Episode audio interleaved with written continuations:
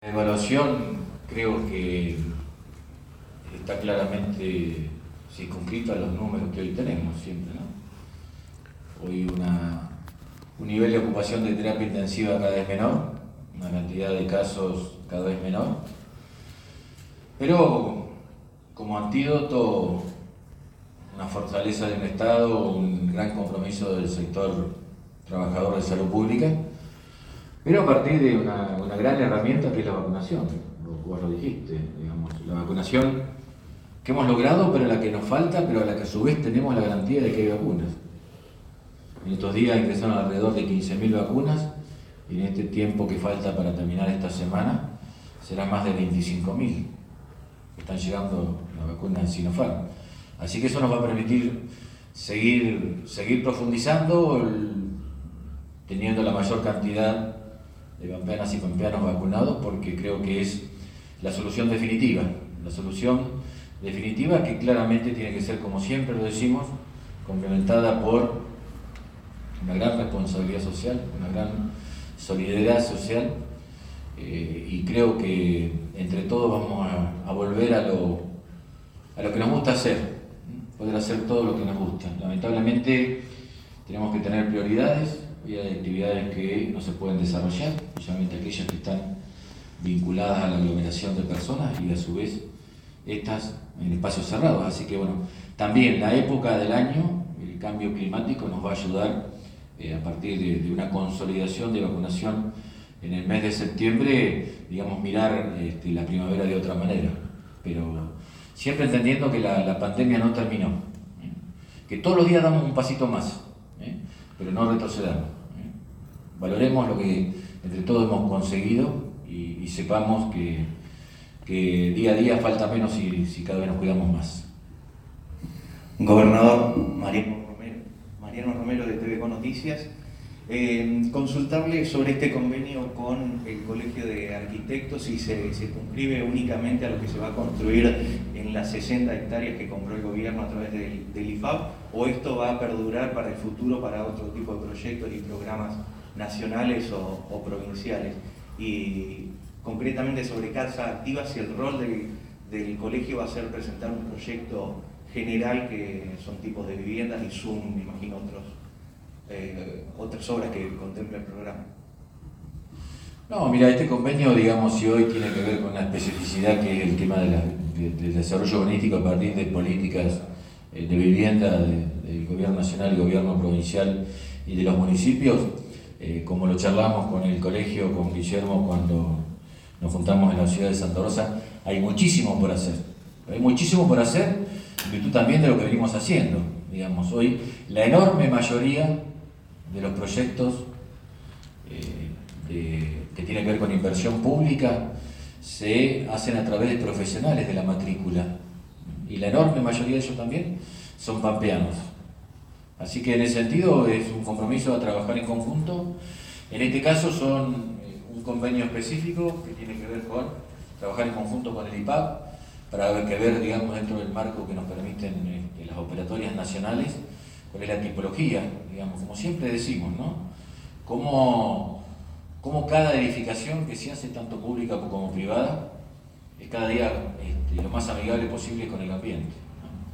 Y y bueno, lo que tiene que ver con el otro eh, gran desafío de, un proyecto urbanístico que nos contenga a todos, contenga absolutamente los derechos de todos, eh, aquí hay tres patas que van a estar trabajando. El IPAP, el Colegio de Arquitectos y también el municipio, que es el que es responsable de hacer cumplir el desarrollo urbanístico en la, ciudad de General Pico. Pero es, es, un, eslabón más. Y muchísimo por hacer, como siempre decimos. Tenemos una gran expectativa a nivel nacional, a nivel provincial, de aumentar considerablemente la, inversión pública. Y para que esa inversión pública sea lo más rentable posible desde todo el punto de vista, necesita la mejor planificación posible. Así que en eso es el camino que, nosotros estamos este, llevando adelante. Gobernador, Intendenta, eh, César Hernández del diario a riesgo de quedar como alcahuete, en principio quiero agradecer la obra, porque vivo en el barrio Los Horneros. Es importante para todo ese sector. ya que estoy, preguntar cuál va a ser el, nivel de avance, cuándo comienza. Y para la intendenta quería consultarle. Hace una semana y algo entró al Consejo Deliberante un proyecto que tiene que ver con el pago de esta deuda con Corpico a través de terrenos. Quiero saber qué fue lo que pasó al medio para eh, convertirlo en, dinero. Gracias. Bueno, eh, voy a contestar las dos, si te parece, cualquier cosa. Eh, en principio, recuerdo que el día que me reuní siendo candidata a intendenta en, en la terminal con vecinos del barrio Los Horneros, donde me plantearon la necesidad imperiosa de poder contar con el acceso al agua de red y, a las cloacas, un barrio que data de 50 años, eh, algunos vecinos que viven en el lugar, otros somos un poco más jóvenes y hemos podido eh, afincarnos en esa zona. Así que eh, fue un, proyecto que, se planteó oportunamente eh, al gobierno provincial y que tuvimos la oportunidad también de charlarlo con el organismo de NOSA, que es quien finalmente va a financiar esto y quien desarrolló el proyecto junto con los, los, especialistas que tenemos en el municipio es la Administración Provincial del Agua. Lo que tengo acá es la posibilidad de decirles que tenemos la aprobación y la asignación de los fondos para licitar las obras. Las tres obras de las, que eh, mm, detalló Silvina, donde están incluidas estas dos obras que eh, directamente nos dan la posibilidad de acceso al agua y a las cloacas. Estamos hablando de que las licitaciones llevan administrativamente 45-60 días, así que estamos a fin de año sabiendo eh, los tiempos exactos de obra. Una obra que no solo nos facilita la posibilidad de acceso a esto eh, en el barrio Los Horneros, sino también que también tiene la proyección del barrio sur, un barrio muy joven que, tuvo la posibilidad de desarrollarse justamente con otro plan tan importante como fue el impacto que tuvo, que fue el procrear en general y en la Pampa toda. Así que eso por un lado. Por el otro, eh, al mediodía, cuando regrese a mi despacho, voy a firmar una nota solicitando la devolución del expediente que le ve al Consejo Deliberante, donde proponíamos pagar la deuda con el canje de tierras, eh, terrenos que tenemos en el municipio. Que la verdad es que el señor gobernador eh, tuvo la decisión política de ofrecerme los fondos para garantizar el pago de esa deuda pero a su vez fuimos más allá, que es esto que decía Sergio en su alocución, que es esta posibilidad de trabajar en eh, la adecuación de los micros que hoy prestan el servicio y también trabajar en un plan de, de inversión futura que no solo contemple vehículos adaptados para personas con discapacidad, sino también la mejora de la frecuencia. ¿Y por qué esto? Porque la verdad es que el transporte urbano de pasajeros en General Pico eh, siempre tuvo dificultades para sostenerse, para autosostenerse, requirió la presencia del Estado. Hoy el convenio que tenemos firmado con la cooperativa al municipio le implica una erogación mensual de 2 millones y medio de pesos para poder sostenerlo, con un corte de boleto de 7.500 pasajeros que utilizan en plena pandemia cuando en prepandemia teníamos 30.000 boletos mensuales. Entonces, tenemos que recuperar el funcionamiento de ese servicio, pretendemos sostenerlo, pretendemos mejorarlo, ser más eficientes, y eso no es posible si no nos acompaña el gobierno provincial. Entonces, frente a esta charla más integral y vista a largo plazo que tuvimos con el gobernador, es que hoy contamos con esta posibilidad de pagar la deuda que data del 2020 en función de que vinimos compensando lo que le damos cuando asumí, 9 millones de pesos, hoy pagamos 15 de deuda, y hemos venido con un esfuerzo enorme por parte del municipio compensando la deuda posterior que se genera mensualmente para poder sostener este transporte urbano de pasajeros. Pero no solo fue del municipio, también fue de la cooperativa. La cooperativa ajustó exclusivamente el costo del transporte urbano a lo operativo, a rajatabla y hasta quitando eh, del costo mensual las amortizaciones. Entonces, hubo decisiones institucionales, tanto del municipio como de la cooperativa, para poder sostener en este tiempo de crisis pandémica y económica eh, este servicio. Pues ahora, con el acompañamiento del gobierno provincial, retiramos el expediente, pagamos la deuda y retomamos la posibilidad de prorrogar el funcionamiento de este servicio eh, que se vence el 27 de este mes por unos meses más a fin de que volvamos a abrir una licitación futura con una proyección de un servicio mucho mejor. Gracias. Hola, sí. Con respecto al tema de las obras, este, la comunicación que hemos recibido del gobierno nacional, el cual trasladamos a Fernanda, ya nos tiene dos, este, hechos estratégicos, por decirlo ya compromete el financiamiento y aprueba el proyecto ejecutivo. O sea, es cuestión meramente administrativa, creo que en 45 o 60 días estaremos ya eh, licitando las nuevas obras. Y como decía Fernanda, antes de fin de año está firmando los contratos. Gobernador Cristian Calori, de En Boca de Todos, pero volviendo a la vacunación, no pregunto por la vacunación o las terapias que, que aplicaron alternativas en la provincia de La Pampa. ¿Cuál fue el rol de esas terapias alternativas eh, con la baja mortalidad que tiene la provincia?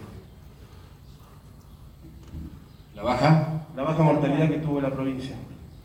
Sí, bueno, eh, creo que ha bajado muchísimo, ha bajado muchísimo también.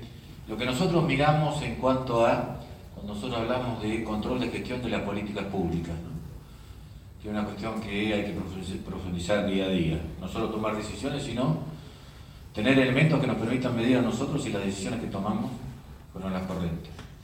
Y nosotros siempre miramos de todos los parámetros que epidemiológico que, muestra la pandemia, el nivel de letalidad. ¿Qué, es, ¿Qué significa el nivel de letalidad? Cantidad de personas fallecidas a partir de la cantidad de personas contagiadas. O sea, la respuesta del Estado. Y ahí es donde somos, creo que la segunda o tercera provincia con menor tasa de letalidad, donde se marca claramente el nivel de respuesta que ha tenido el Servicio Público de Salud ante la pandemia. El otro día había hizo público un índice que eh, en otras provincias se cuadruplicó el nivel de internación en terapia intensiva de la provincia de La Pampa. ¿Por qué? Por el simple hecho que nosotros teníamos barreras intermedias, que la última opción, y esto es muy valorado en personas con comorbilidades y personas avanzadas en salud, la última opción es la terapia intensiva. Por eso en los dispositivos de de aislamiento, como fueron los hoteles, se hacían terapias, cuidados paliativos. Por eso nosotros desde el primer momento pusimos en marcha eh, la aplicación de, los distintos métodos. Arrancamos con, plasma, después con ibuprofeno inhalado, después con sodequino y el último de los eslabones de estos cuidados paliativos la ivermectina. Eso nos permitió a nosotros trabajar hasta en el domicilio de los contagiados. Saben bien que la ivermectina fue administrada en cada uno de los domicilios. Por eso, digamos, el nivel de internación es bajísimo con respecto a otras provincias. Y eso es lo que nosotros nos, muestra de que se planificó, se organizó y se dio respuestas en forma estructural. Por una inversión en infraestructura, en recursos humanos, en equipamiento, muy por, muy por encima de cualquier otra inversión pública, a pesar de, como siempre lo digo, de haber tenido durante el año 2020 un nivel de ingresos inferior al nivel histórico del 30%.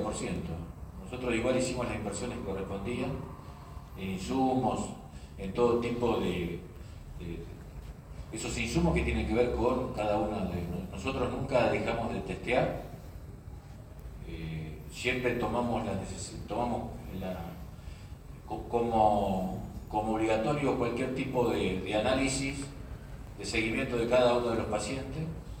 Por eso nos da un nivel de respuesta del Estado como uno de los mejores de la, de la República Argentina. El nivel de letalidad es uno de los más bajos del país. Y también, como siempre lo decimos, que la pandemia no terminó, pero también tenemos otro interrogante que lo tiene creo que la comunidad científica internacional. ¿Cuáles son las consecuencias que van a tener aquellas personas que pasaron por el COVID. Por eso estamos haciendo un programa de seguimiento de aquellas personas que tuvieron COVID, para tratar de adelantarnos, en cierta manera, si es necesario tratamientos adicionales a los que ya tuvieron cuando se contagiaron. Porque en ese sentido, si hay algo que nosotros podemos hacer, y una gran capacidad instalada para, dar respuestas. Y en virtud de esta, de esta, esperemos que sea permanente, disminución de casos, que no, nos afecte considerablemente la variante Delta, podría avanzar en eso, digamos. No es que una persona tuvo COVID y listo. Queremos seguir acompañándola y estar atento al, mínimo síntoma que pueden tener, ¿no? que a nosotros nos sirva como antecedente ante casos similares posteriores. Eh, gobernador, buenos días. Matías Soporto del diario Infopico. En el día de ayer, Carvap eh, envió un comunicado de prensa haciendo mención a sus declaraciones, habló sobre la exportación de carne, habló de falsedades en cuanto al corte de diálogo que había mencionado usted hace unos días. Y una de las frases que más me, me impactó de ese comunicado dice, solo una manifiesta pereza intelectual puede llevar a inducir que las medidas del gobierno nacional pueden lograr una, baja en el precio de la carne en el mostrador sostenida. Eh, habló de lealtad también en cuanto a los Habíamos señalado que por favor sean preguntas que tengan que ver con no, no, temas preocupantes. Algunas precisiones ante, digamos, subjetividades. No lo digo yo, los títulos, los diarios, una nota oficial de un sector del campo que nos dijo que tenía cortado el diálogo con la provincia.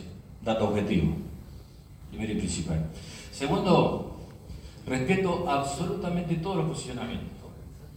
Más allá que muchos de esos vienen con agravios, con descalificaciones personales.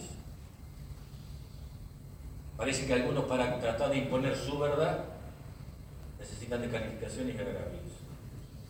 Pero respeto todas las posiciones. Porque lo entiendo.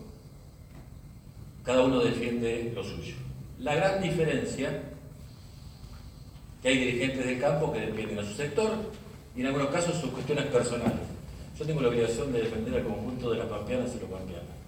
Por eso es mi, posicionamiento con el tema. Después, con el sector del campo siempre nos hemos invitado a charlar. Yo siempre lo digo, hace 40 años que producimos la misma cantidad de kilos de carne en el país. Todos tenemos que hacernos cargo. No se trata esta situación de falta de carne para abastecer el mercado interno y el mercado externo. Hace 40 años que pasa. Pero que tenemos responsabilidad institucional, tenemos que dar el conjunto de la sociedad. No al sector que represento y menos la, las necesidades personales de algún dirigente. Pero en ese sentido, digamos, este, vamos a seguir trabajando, este, buscando las soluciones de fondo y vuelvo a repetir, son posicionamientos este, sectoriales y personales, totalmente distintos a los míos que tengo la obligación de defender al conjunto.